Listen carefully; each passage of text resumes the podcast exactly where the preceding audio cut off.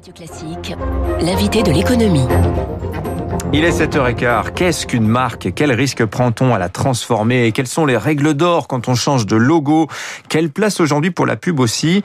Alors qu'elle est combattue au nom de l'environnement Illustration flagrante avec euh, le traitement réservé à la publicité dans le projet de loi climat qui arrive à l'Assemblée ce jour même. Cas d'école ce matin sur Radio Classique avec l'un des meilleurs spécialistes français. Bonjour Denis Gancel. Bonjour Dimitri. Vous êtes président cofondateur avec euh, Gilles Deléris de l'agence W. Vous enseignez à Sciences Po. Vous écrivez aussi votre dernier livre, Lettre d'adieu au marketing. Le métier, dites-vous, le métier du marketing est mort en 2015 avec les accords de Paris. On peut plus raisonnablement chercher à vendre toujours plus de biens inutiles à des gens qui n'en ont pas besoin. Voilà sur quoi s'ouvre votre livre. On a quand même euh, quelques doutes euh, sur votre diagnostic, de Denis, sur le fait en tout cas que tout le monde, notamment dans les entreprises, pense comme vous. Non, c'est un long chemin, mais avec Gilles Deléris et les managers de l'agence, d'ailleurs, on a mis à profit le premier confinement pour s'écrire, puisque nous étions à distance et qu'on récupérait du temps. On s'est dit, et si on réfléchissait un peu sur nous-mêmes et sur nos pratiques et sur notre métier?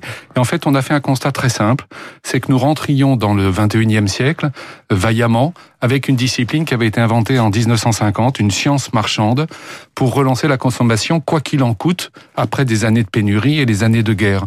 Euh, ce marketing, puisque ça s'appelle comme ça, dont l'objet euh, est dans le nom, Mm. c'est le market, le marché, euh, a magnifiquement rempli son office, mais presque trop. On pourrait dire que le, génie est sorti de la lampe, puisque on est arrivé non pas à la consommation, mais à l'hyper-consommation. On est devenu trop bon pour créer des besoins artificiels, en fait, c'est ça Oui, c'est ça. En fait, le marketing est né du plan Marshall. Il, il s'agissait de, euh, de j'allais dire, de convaincre la ménagère de moins de 50 ans et tous les consommateurs que les produits étaient euh, différents, alors qu'ils étaient tous semblables, parce qu'ils étaient issus de l'économie de guerre, tout simplement, de l'industrie de guerre.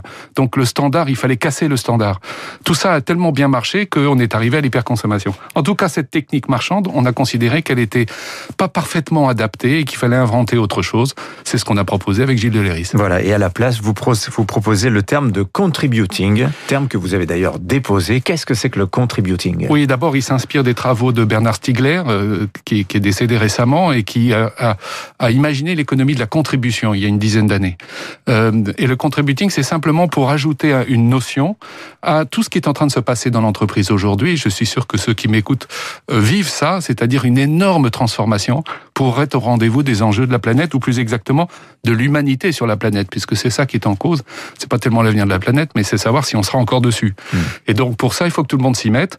Euh, beaucoup d'entreprises sont en train là de, de bouger leur business model, de, pas simplement de faire de la com et des raisons d'être avec euh, pour l'amour et contre la guerre. C'est pas de ça dont il s'agit. Il s'agit de changer ses pratiques en matière d'acquisition, en matière de sous-traitance, en matière de sourcing, en matière de pays d'approvisionnement, en matière d'égalité homme-femme et, et de sujets euh, sociaux considérables. Tout ce grand mouvement est en train d'être fait et on pense que c'est intéressant de l'appeler d'un nom humble euh, qui s'appelle le contributing, c'est-à-dire ce qui est attendu par tous les consommateurs, c'est que l'entreprise ne soit pas simplement là pour vendre des biens et des services, mais qu'elle contribue au progrès de la société. Et qu'elle s'engage sur des, des, enjeux qui, qui, la dépassent. Alors il y a un exemple qui me vient à l'esprit, mais qui paraît en fait tellement dérisoire. Et c'est un petit peu la limite que je poserai à votre raisonnement. C'est McDonald's, par exemple, qui abandonne les, pailles, les pailles plastiques. Est-ce que c'est comme ça qu'on va sauver le monde, Denis Pincel? Oui, et c'est ça qui fait sa crédibilité. Car l'entreprise, il faut jamais l'oublier, moi je suis juriste de formation, hein, elle a des statuts, elle a un objet social et mhm. normalement, elle n'a pas le droit de sortir son objet social. Et donc, l'entreprise, elle est là pour contribuer au progrès euh, du, du monde, mais elle n'est pas là pour sauver le monde. Et donc, le fait que l'entreprise ait des petites, ce qui peut vous paraître de petites actions, qui n'en sont pas d'ailleurs à l'échelle de McDonald's. Supprimer les pailles est un énorme sujet. C'est des centaines de tonnes de plastique. Hein, un énorme sujet logistique. Et au contraire, je trouve que ça participe de la crédibilité de l'action. Alors, il y a quand même un, un, exemple aussi opposé par l'actualité à ce que vous dites, qui est très intéressant. C'est le cas de Danone, hein, plus exactement d'Emmanuel Faber, son PDG, qui est en train de se faire débrancher euh, sous la pression d'un fonds activiste qui dit en substance c'est très bien tout le discours pour sauver la planète d'Emmanuel Faber. Cela dit, l'important d'une entreprise, l'essentiel d'une entreprise, c'est de gagner de l'argent, c'est sa rentabilité. Quoi qu'on en dise, euh, c'est que le cours en bourse grimpe également. Et ben cet actionnaire activiste, quoi qu'on en dise, il aura le dernier mot, Denis Cancel. Non, je crois pas. Je pense pas que ça remette en cause d'abord la stratégie de Danone et même l'engagement des entreprises dans un monde plus responsable, une, on va dire une croissance responsable. Il se trouve que je connais bien le, cas Danone. Moi, j'ai participé à l'Institut Danone, à sa création euh, lorsque j'étais chez BDDP. C'était du temps de d'Antoine et de Franck Ribou. Et, la vision d'entreprendre pour la santé, ça s'appelait comme ça à l'époque, est durable, si vous me permettez cette expression. En revanche, le cas que vous citez euh, sur Emmanuel Faber, on pourrait parler d'Isabelle Cocher aussi, est, est assez riche. ouais. Est, est, oui, chez est assez riche d'enseignements. C'est que définitivement cet engagement doit être un engagement collectif. Euh, ça ne peut pas être un engagement. Il faut faire attention que le dirigeant ne parte pas tout seul, un peu comme Alexandre le Grand, et ne soit pas suivi par ses troupes. C'est un, c'est un aspect très important. Et puis deuxièmement, euh, une chose qui me vient à l'esprit, c'est ne jamais opposer responsable à rentable. Évidemment que l'entreprise doit être euh, D'ailleurs, c'est c'est dans son objet. Elle est là pour pour euh, dégager des profits pour pouvoir réinvestir. Euh, et donc, il faut faire très attention à ça. Euh, la, responsabilité ne doit pas être un alibi euh, pour être moins performant. Alors, il y a un autre cas qui est très intéressant dans le secteur d'ailleurs, qui fait partie de ceux qui sont le plus critiqués justement pour leur impact environnemental, c'est l'automobile. On a le cas de Peugeot qui vient de changer de logo, on appelle ça du rebranding. Le lion se retrouve rajeuni avec un design très modernisé. On abandonne le chrome d'ailleurs pour passer au blanc.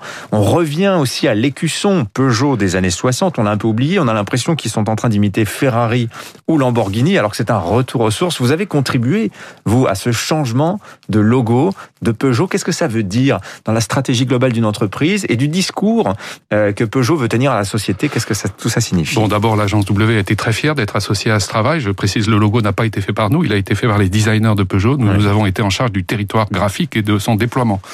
Euh, bon, c'est euh, la, la marque Peugeot est une marque emblématique qui appartient au patrimoine français. Elle, elle date en fait de plus de 160 ans. Elle a été dé- déposée pour la première fois en 1858, alors que Peugeot existait depuis 1810. Elle a été confiée à un orfèvre à l'époque pour euh, faire euh, un lion. Il a fait un lion qui se mettait pour euh, sur les, les scies Peugeot. Aujourd'hui, pour répondre à votre question, l'identité visuelle est en fait un, un sujet de- qui est devenu extrêmement important pour, une, pour deux raisons.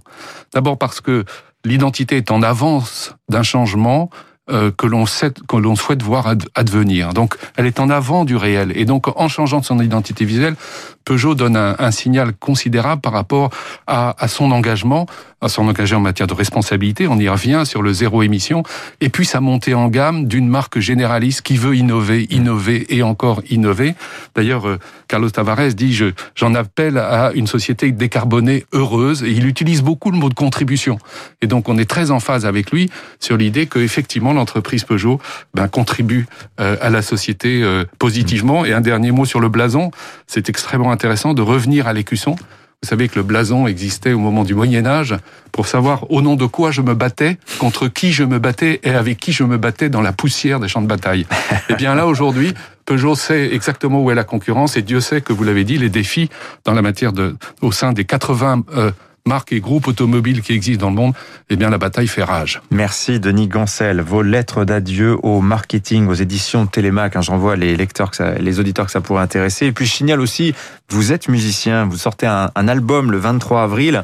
On va en écouter quelques notes. Ça s'appelle Puzzle. C'est du jazz. On est sur Radio Classique, mais on aime aussi le jazz sur Radio Classique. Oui, c'est un jazz classique que je dois à mon ami et maître euh, Jacques Loussier. Et je salue mon label qui euh, sort ce, ce, ce disque le 23 avril. Et le label, c'est un magnifique label indépendant, Heavenly and Sweetness. Merci Denis Gancel. Merci Dimitri. Le patron, le président de l'agence W avec nous ce matin sur Radio Classique. 7h24. Restez avec nous dans un instant. les